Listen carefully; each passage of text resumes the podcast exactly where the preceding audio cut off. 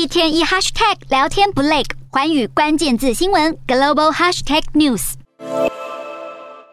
英国强生政府修改难民政策，要把非法进入英国寻求庇护的移民送到非洲国家卢安达，更表示会铁腕执行遣送，要做到一个都不留。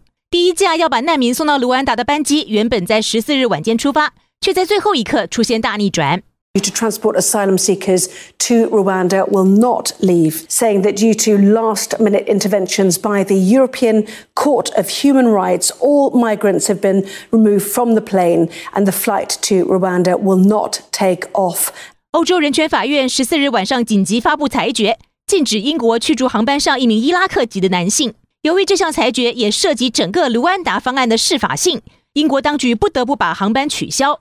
而所有搭乘同一班班机的难民，也在晚上十点多一起下机，暂时继续留在英国。英国内政大臣巴特尔对裁决表示失望，强调英国政府不会被吓倒，法律团队会仔细研究这个裁决，并且准备下一个前往卢安达的航班。在航班原本要出发的这一天，一向被西方批评人权记录不佳的中国，也趁机高调批评英国。联合国难民署数次指出，英方此举非法。表示人不能像商品一样被交易。英国一向以人权捍卫者自居，动辄借人权问题对别国事务说三道四。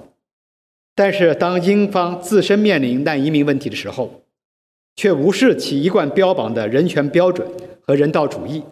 自从英国脱欧，身处欧洲大陆的难民更加踊跃渡过海峡进入英国。英国的卢安达法案引发广泛的批评，英国国教会批评决定是可耻的。联合国难民总署形容为灾难，违反了联合国难民公约。但是英国政府一直强调，卢安达法案是为了打击人口贩卖，避免难民涉险渡过海峡。